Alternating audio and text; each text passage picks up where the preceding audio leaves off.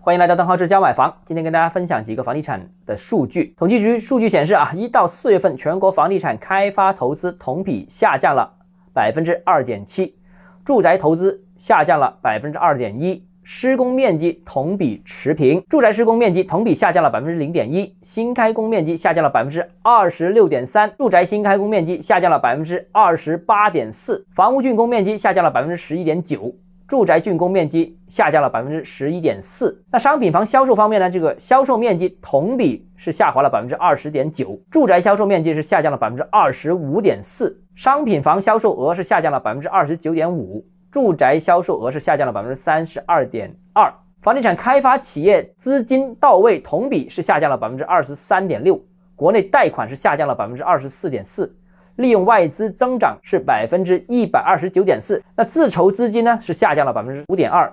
定金及预售款是下降了百分之三十七，个人按揭贷款是下降了百分之二十五点一。那看完这个数据，基本上是清楚了，这里包括有销售的、有投资的、有面积的、有金额的、有融资的都有啊。很明显，所有这个表现都不佳。那如果在这个情况之下，哪一个城市说自己的土地市场表现很好，楼市表现很好，这都是。对的，至少是不完整的，都是有一些特殊因素所影响到的一些阶段性的一个结果。实际上啊，关于房地产最新的各项统计数据显示，五一仍然在下行当中。我们刚才说的是一到四月份，那五月份的到现在为止仍然是下行的，而且没有放缓的迹象。所以啊，全国各地楼市政策松绑潮，我认为仍然会继续，还可能会加快。加大好，今天节目到这里啊。如果你个人购房有其他疑问，想跟我交流的话，欢迎私信我或者添加我个人微信，账号是教买房六个字拼音首字母小写，就是微信号 d h e z j m f。我们明天见。